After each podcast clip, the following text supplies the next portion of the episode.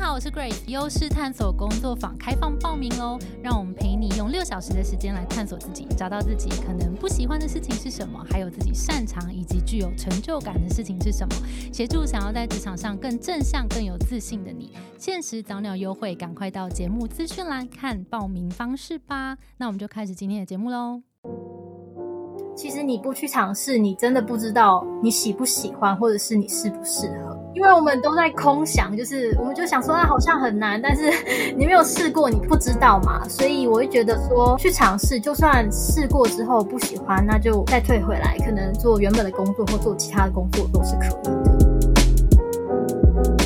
想要进这间公司的话，我会把面试的时候我没有回答出来的问题，再做成一个 paper，当天熬夜就会把它赶出来，然后 再寄回去，就是给公司，让他知道说我是有解决问题的能力。我当下可能没办法回答，但是我是可以去解决这个事情。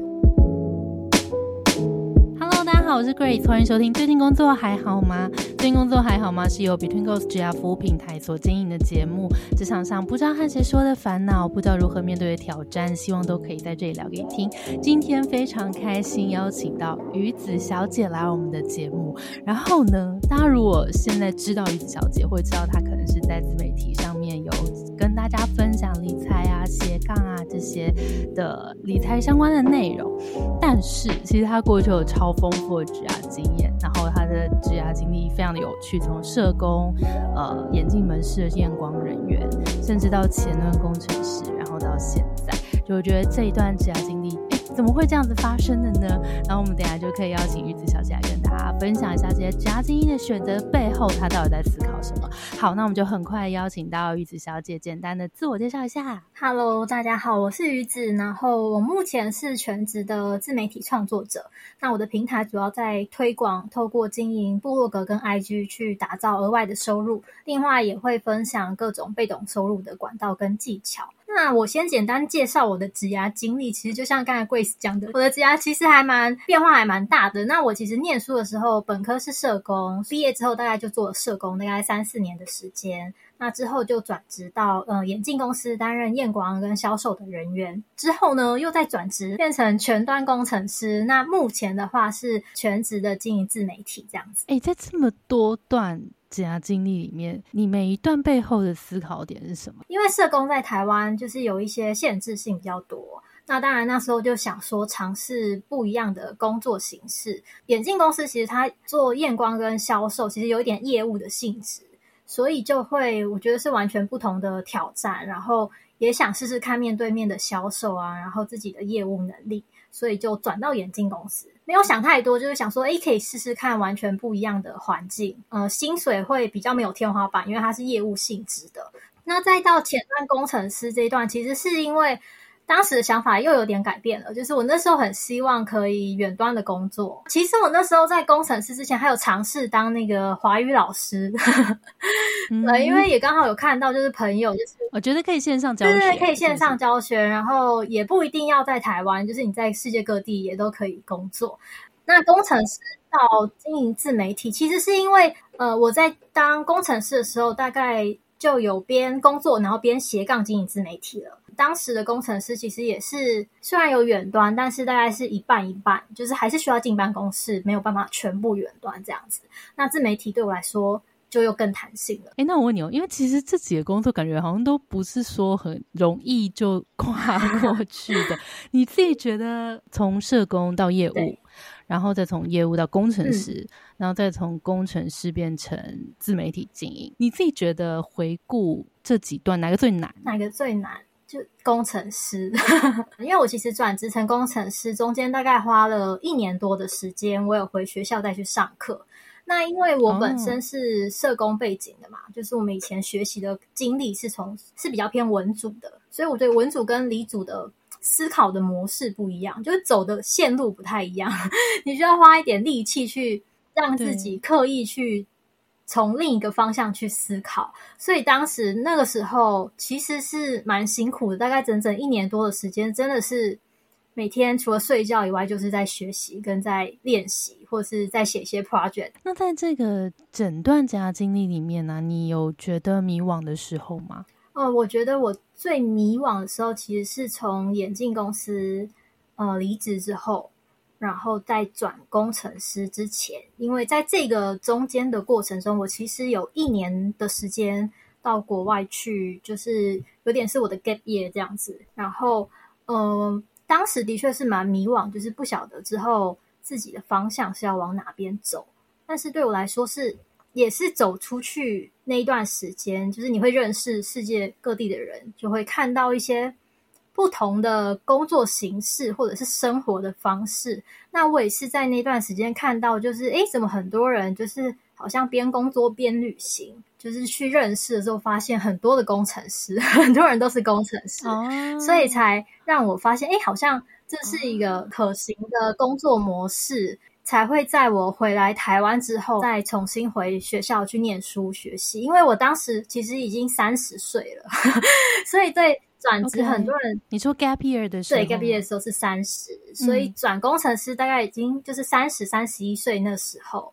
呃，蛮多同学就是也都是比较年轻的，就会觉得说，哎，你这个年纪了，但是怎么还敢做这样？对对对，有一个很大的跨领域的 就是决定这样。对呀，哎，其实这个问题也很。值得讨论，因为其实我们这里有很多听众，或是我们的同学会担心吧，就是会觉得说，我到这个岁数了，不管那个岁数是几岁，就觉得，哎，我这样子做这个这么大的转换，会不会其实来不及，或是太晚了？这个你的当时的想法是什么？我当时其实我觉得，当然不是完全没有准备啊，当然自己可能已经。因为工作前面工作大概也十年的时间了，存些生活费是有些准备的。我会觉得想做的事情就是还是要去尝试，因为其实我在转工程师之前也有很多的顾虑，因为它不是一两个月就可以学起来的东西，我毕竟要花一年多的时间，所以我其实前面也是犹豫了蛮久的。但是我怎么去做这个决定，就是我跟很多。可能过去有相同经验、转职经验的人去去聊天，或者先去认识，看他们的过程是怎么样，或者他们有一些什么样的经验可以给我。因为还有一个一个大问题是，很多人会觉得女生女生就是对这种工程逻辑的东西可能比较没有那么好，尤其我又是文组的，所以当时就的确有很多的烦恼，然后。刚好有认识几个朋友，也是女生，差不多年纪，以前也是文组，成功转职成工程师。那他们就给我经验，就很有信心，就跟我说：“其实你不去尝试，你真的不知道你喜不喜欢，或者是你适不适合。因为我们都在空想，就是我们就想说啊，好像很难，但是你没有试过，你不知道嘛。所以我会觉得说，嗯，去尝试，就算试过之后不喜欢，那就再退回来，可能做原本的工作或做其他的工作都是可以的。”但是好像至少要试了才才会知道。OK，因为我刚好有鱼子小姐的盖洛普报告，然后这边就刚好看到有一个很有趣的点，就是因为鱼子小姐的盖洛普报告前五个天赋是审慎、交往、完美、专注、和谐。然后呢，审慎是你的第一名。那审慎天赋其实是会预想到要做一件事情，会先想到，哎，他有什么困难跟风险，然后我会想要把它排除之后。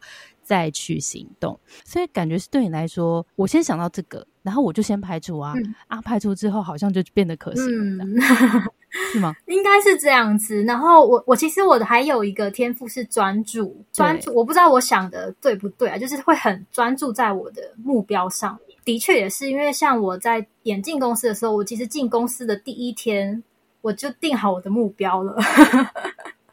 OK，我就很清楚你的目标是什么？呃，我当时进去就希望我可以做到管理的职位，就是我的目标。我从第一天进去，其实我就已经想好了。对，OK，结果呢？结果有啊，就是就是有有达成我的目标。因为专注天赋的确是它是 focus 嘛，所以对于你来说，你一路上都会很聚焦你的目标，所以根据那个目标，你会很快的就判断出来现在所有的事情哪一个跟目标相关，哪个不相关，你的优先顺序马上会出来。所以当你的认定一个目标，你就会往那个目标全力的前进，因为你的审慎跟专注刚好这两个是你执行力的天赋，所以感觉这两个就驱动你完成事情或者是行动这件事情蛮有帮助。好，那刚刚其实我们聊到了审慎跟专注这两个执行力的天赋嘛，然后玉子小姐还有交往和谐这两个是深度关系的天赋。那交往呢，其实是喜欢交交朋友，是会觉得重质不重量。那在工作上面的表现，就是如果可以跟信任的伙伴一起工作，也会比较开心，就是。不会想要遇到太多的人。我觉得这个 好像等下也可以聊一下，这跟那个你在业务 期间的工作这有没有关系？然后再来第五个是和谐，和谐喜欢工作的场域里面或是人际关系是和谐的，不要有太多的冲突，就冲突会让你不太舒服。好，先停一下，这两个是深度关系的天赋。刚听完这两个，你有什么感觉吗？就是跟之前工作的关系。嗯，我觉得就是的确跟自己工作的喜欢的模式蛮蛮贴近的。对，像是交往，或者是说，其实和谐也是啦。对，就是在工作上面，其实嗯，的确是希望我不是那种 就是要跟很多人一个很很大的 team 一起工作，可能我自己。也觉得蛮有困难的，但是希望是就是一个小团队，然后可能都是比较深度的交流这样子。那你觉得这个想到你过去那个当业务的期间，觉得他们有什么关联性吗？嗯，业务的期间，我觉得其实和谐这个天赋，就是让我觉得，因为在业务的那个过程中，就是比较需要是关系是比较平和的，就不要有太多的冲突的。之后工作上面当到主管阶层，其实我也接触非常多，就是要处理一些客诉问题啊，或者是客户关系，会去学习说怎么去处理一些沟通协调上的问题，或者是和自己的同事之间相处的部分，对。嗯嗯嗯嗯，OK，对，这个是深度关系的。那在第三个，我觉得很有趣，完美这个天赋，它英文是 maximizer，所以是会想要去极大化、放大可能我们的优势，或是身边的人的优势这件事情。这个呢，你有想到他跟你这样的关系吗？我觉得我想到我在当时在面试工作的时候，其实我会。像是，尤其我在面试工程前端工程师工作的时候，因为对我来说，职涯是蛮大的一个转变。那我当时就会蛮去注重我过往经验的呃软实力，去应用在现在的工作。因为工程师来说，虽然我们没有工程的背景，但是如果说我会去想说，诶，我以前社工的工作，如果应用在工程师上面有什么？这样的优势，因为一般我们所知道的工程师，大家可能都是比较木讷的男生，然后比较不擅长沟通协调。的确也是，但是对我来说，嗯，反而是以前社工的工作，就是是很是比较细心的，是可以去从别人的角度去想事情的。那过往业务的工作，其实有非常大的沟通协调的。一些经历，所以我当时就会非常的会放大这些优势，在去面试的时候，我和一般的工程师不一样的是，我有这些软实力，而且其实是非常重要的，可以让整个团队可以沟通的更好。那同时，我也有工程的背景去做这些呃平常一般的工作，所以如果说回想起来的话，其实我觉得我在面试的时候会去。发挥这些地方，就是去梳理这些自己的优势，把它表现出来。哎，这超级重要哎！因为现在我们也蛮多同学就是在做这种跨领域转职的时候，会觉得遇到很大的挑战，想说那我怎么样去说服对方，说我过去没有这个经历，可是我现在可以胜任这份工作。可是从于子小姐刚刚自己的分享里面来说，就是。那个优势有时候不一定要从我跟你完全相合的地方而来，有时候反而是我跟你不一样的那个地方，反而可以变成我的优势。就是如果大部分的工程师是这样，可是呢，我比起大部分的工程师，虽然我的经验厚度可能没有这么多，但是我与人交往跟呃。沟通跟同理这一块，其实可以帮助我做更好的沟通协作。其实这个也是变成你把这个你可能不一样的地方转成你的优势了。那我觉得这个也是一个非常非常重要的观念。那如果我们今天要去做一件完全没做过的事情，可以想一下是。当然，我一定要拥有这个我想要去的这个地方的基本的能力，这是一定要必备的。但是，其实我其他这些不一样的地方，它一定能够让我成为一个更独特的工作者。那我怎么把这个我跟别人不一样的地方去放大，变成我的优势？我觉得这是一个很好的思考切入。嗯，对，因为其实呃，因为我之前上了就是 Grace 跨领域求职实战线上课程，我觉得非常有帮助。虽然我现在没有转职的需求，但是我就是把那个课程。看了一遍，我觉得上了非常的怎么讲，就是很有感觉。因为有一些你的优势，或者是不管是你的优点、缺点，或者是公司需要的技能，你真的需要一些方法把它梳理出来。你有时候要写下来，你才会比较清楚。所以我上课的时候就觉得哇，好过瘾哦！就是需要透过一些梳理，真的是需要有系统、有架构的去带领我们去去思考，或者是去找出自己的优点。然后我觉得对转职是非常有帮助的。就算你现在没有转职，可是你可能呃有想要尝试，不管是跨领域或是跨跨职位。我觉得都是很有帮助。现在对我来说，我去思考，其实就算我是经营自媒体，我也会想说，诶，那我之后的方向可以往哪一个方向走啊？或者是我的优势在哪里？就是我觉得都还是蛮蛮有帮助的。那你觉得现在，如果我们来聊你的优势，你会怎么呈现？你会怎么跟大家分享你的优势？我自己的优势，其实就像刚才关联到我自己的天赋，我其实很很喜欢有规划、很有目标的去执行每一件事情，因为呃。自己在当就是自己经营自媒体，如果说就是没有什么规划的，有点没有目的的这样继续前进的话，其实我觉得也是比较找不到自己的方向啦。所以对我来说，以天赋来说的话，我觉得那个专注的天赋对我现阶段来说蛮重要的，就是需要去去确立自己可能有什么样的方向。对，那我自己的优势，其实有些读者有跟我讲过，就他们喜欢，比如说喜欢我版面的排版啊，嗯，也很多人跟我分享说喜欢分享的很真诚，就是像我过去也分享过我自己的职涯经历，或者是我自己的感情都分享过，对，他会觉得还蛮喜欢我自己，就是还蛮真诚的一面，然后去揭露说自己，比如说薪资啊，或是过往的。阶段怎么一步一步走到现在的？我觉得这是我自己的优势，可能比较是人格特质的部分。哎，我觉得这个又蛮有趣。我又看到一个点，就是因为很大部分的同学，如果同时有审慎跟交往啊，因为审慎是会排除困难嘛，然后因为会看到这些风险，然后其实也更注重自己的隐私。然后呢，交往就是朋友不用太多，所以我信任那几个就够了。所以这两个加在一起，有时候会有一个状况是，朋友是真的不太多，然后也没有。特别喜欢去揭露或是分享自己比较私下的那一面，可是刚刚听起来你在你的自媒体上面其实分享了很多你私下的那一些那些面相。那这个东西你当初有做任何的突破自己的心房的事情吗？还是其实这件事对你来说就是很自？我觉得蛮自然的发生呢，因为就是刚好是我想要分享的事情。比如说植牙的部分，我以前过往分享蛮多的，那当然也是因为分享之后大家的回响蛮。蛮热烈的，很多人甚至有很多跟我说，他也是社工，就是调出很多 也是社工，然后跟我说他 其实也想要转职。然后因为因为我也做过社工，所以其实我蛮知道现在嗯，就是整个大环境是怎么样，或者是实际工作的性质啊，我自己蛮了解的。那这样子讲起来就会蛮有共鸣的。那当大家对这方面有兴趣的时候，其实我就会。再更深入的分享多一点。我觉得刚刚会问这一题，就是因为我很常碰到同学会有这样子的状况。可是，其实，在鱼子小姐身上是没有这样子的状况的。所以我有时候也会跟大家说，就是在看这个报告的时候，不要被它的定义局限了。因为其实每一个这个这些天赋，在我们每一个人身上都是不一样的表现。所以也不要觉得说，哦，这个天赋好像这样子的叙述，所以我好像就是他这样子说的这样的人。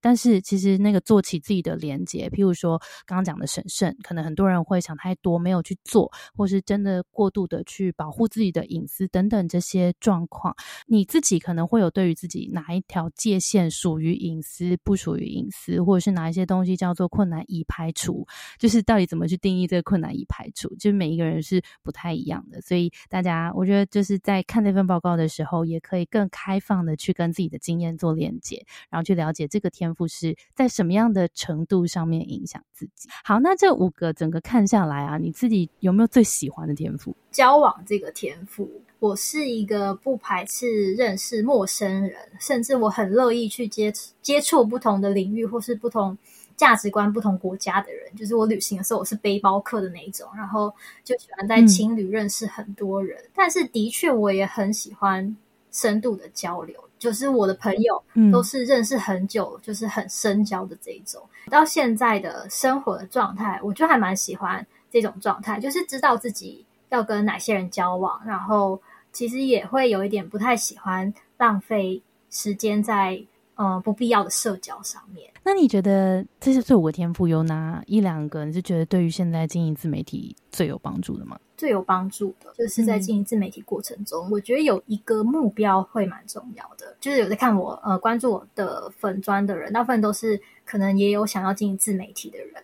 那我其实分享过，经营自媒体上面就是设定目标，我觉得是必要的，但是。那个目标的设定可能不能够是我们没有办法掌握的东西。比如说，我们有些人会设定说，我希望我今年，比如说有十万的追踪，但是这个可能是我们不太能够掌握的。我们比较能够设定的目标是，比如说我一一个礼拜要发两篇贴文，就是专注在自己可以掌握的事情上面。这个专注完美这两个天赋，其实在经营自媒体上面都。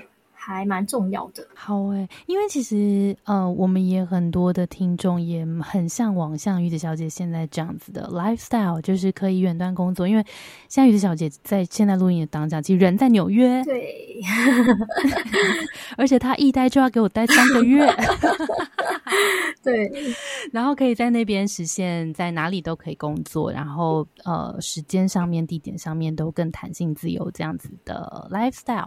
那如果是这样。子的花玉子小姐在经营自媒体上，刚刚其实已经有给大家一些 tips 了。那如果假设要实现这样子的 lifestyle，哦，我们一起来跟大家分享一下怎么完成这件事情。嗯，我觉得如果你就是想要经营自媒体的话，很多人可能会在开始之前有很多的。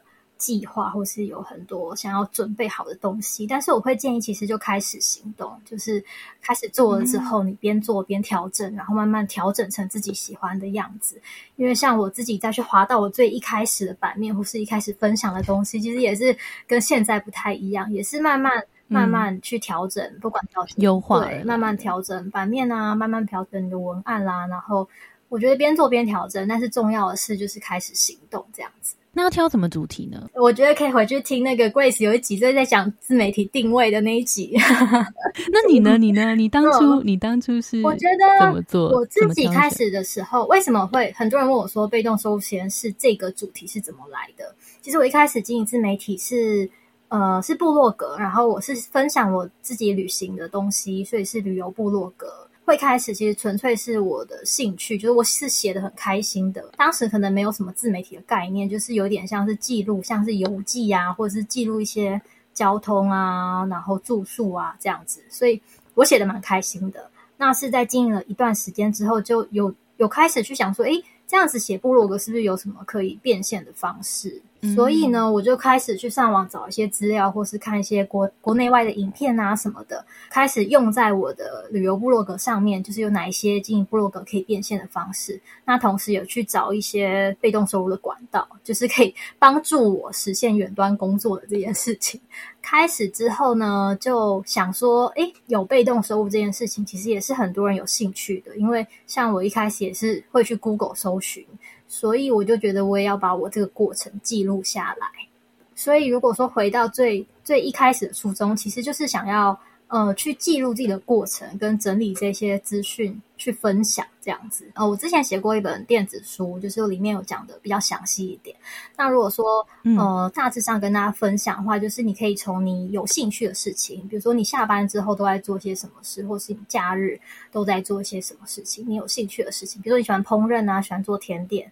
或是有些人喜欢健身，那第二种方式就是别人都会来问你的事情，看到你你们可能出去聊天那他可能会一直跟你请教，比如说他问你说：“哎，你那个网站要怎么架设，或者是嗯呃你怎么减肥的之类的。”那第三种方式，其实我会想说，就是出门平常跟朋友出去聊天，你们可以一直聊一直聊，对穿搭有兴趣，或者是对穷游、对旅行有兴趣，就是你可以。滔滔不绝的一直分享这件事情，可以从大概这几个方向去找到自己有兴趣的东西。那如果说真的说实际在开始之前，哦，你可以先试着找到，比如说你找三个，呃，美妆，然后可能旅游，然后健身。那有一些你可能写了三个、四个，你就写不下去，就不知道要分享什么了。那有些你可能就是可以列出来，呃，十个主题，可以开展很多。对对对对，就是慢慢去找到说，哎，自己可能。哪个有方向，然后是是有兴趣可以一直做下去的。好啊，你刚刚提到那个电子书，要不要跟大家介绍一下怎么找到？如果有兴趣，好啊，电子书其实在可以在我的专业的上上方的主页就可以找到那个链接，或是直接私讯我也可以。那我的平台，你在 IG 或是在 Google 上面搜寻“被动收入实验室”，都可以找到我的网站跟社群。好啊，我们也会把社群列在资讯栏，大家可以去追踪一下。好，回来聊一下，就是在因为刚其实从鱼子小姐的这个专注天赋，就发现这个人好像很会设定。我们来聊聊目标这件事。好，目标设定很难呢。到底什么样的目标才叫适合自己的目标？这个你从可能从小，或者是从不管是学生时代，或是入社会到现在成为自媒体工作者，这个目标你是怎么设定？以自媒体来说，其实刚才就有讲到，就是我们的目标是要设定。呃，自己可以控制做到的，对对对。哎，可是人家也很常说那个目标量化很重要。嗯嗯嗯，对，我觉得量化。那那个那个那个结果怎么办？就是我如果不把它设为目标，我可以怎么想象这个？譬如说我瘦下来的样子吗？还是说这个我的 IG 有成长啊？还是什么？这个东西在你脑里它是一个怎么样的状态？像是我减肥，我我不能设目标是呃我要减十公斤嘛，但是我的目标可以设成我一个礼拜要运动两次。每次三十分钟，的确是要把它量化。那如果我有达到这个，就是我就对，就是有达到这个目标，对。但是可能是连续，比如说一百天之类的，对对对，OK。然后再来是，我觉得达成目标，我自己啦，我不确定，可能每个人习惯的方式不一样。我会喜欢将我的目标宣告。就是比如说，在我的平台上，我和大家宣告说，是我要三十天日更我的短影音，因为宣告出来等于是你的 其他人就是会会帮你监督，这样子就会让自己更有动力。对我来说，那个也是一种方式，就是宣告我的目标是什么，让大家一起来监督我。那你小时候有做过什么有趣的目标设定吗？从小我没有什么特别的印象诶，但是我自己印象很深刻，就像刚才提到，在工作上面，我可以在工作的第一天就设定好我的目标。为什么？为什么设定目标这么重要？我觉得有有目标，你就会有一个想要努力的方向，你不会就是一直没有时间的那个期限，你会觉得有一点就会更迷茫，就是会更迷惘。但是当我设定，而且我有设定时间，我想起来了，就是我当初进进这个新这份新工作，我可能设定给我一年的时间，我要达到这个目标。那如果我这个时间没有达到的话，我可我就会放弃这件事情。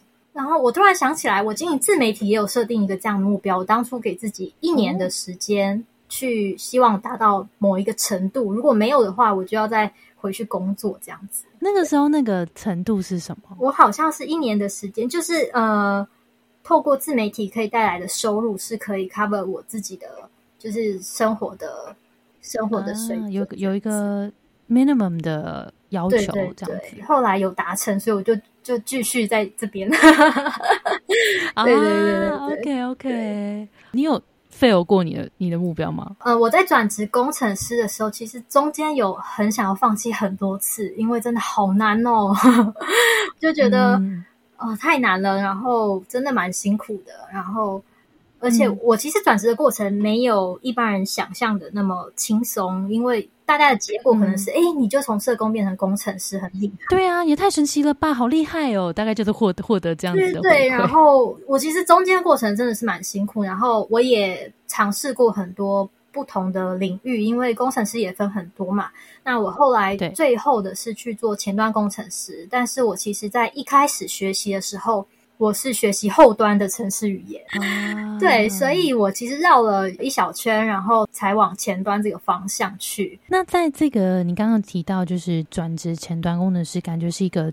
最困难的一个目标，然后在过程当中也有很多的可能履历没有回应啊，或者是等等这些很挫败的时刻。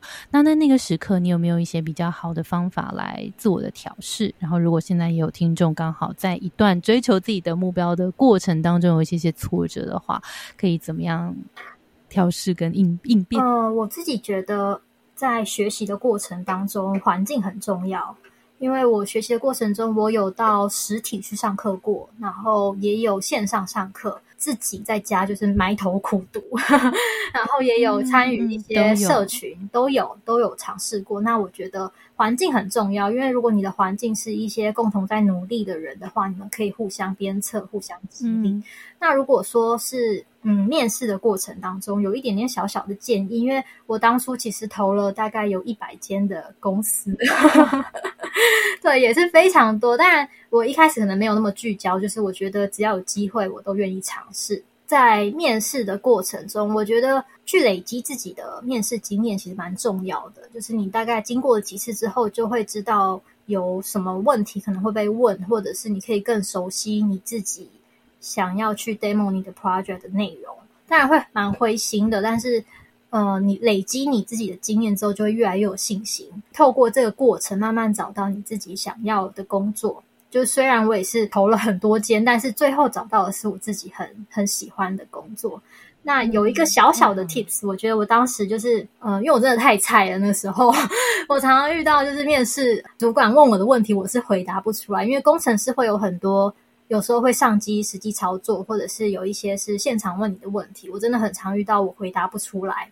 那，呃，因为工程师还有一个很重要的能力是，就是你要去。呃，找找到你的答案，就是找到你问题的答案，去解决问题的能力是很重要的。所以，我当时如果我很想要进这间公司的话，我会把面试的时候我没有回答出来的问题，再做成一个 paper，然后再寄去那间公司。当天晚上，我会连夜就是熬夜把它赶出来。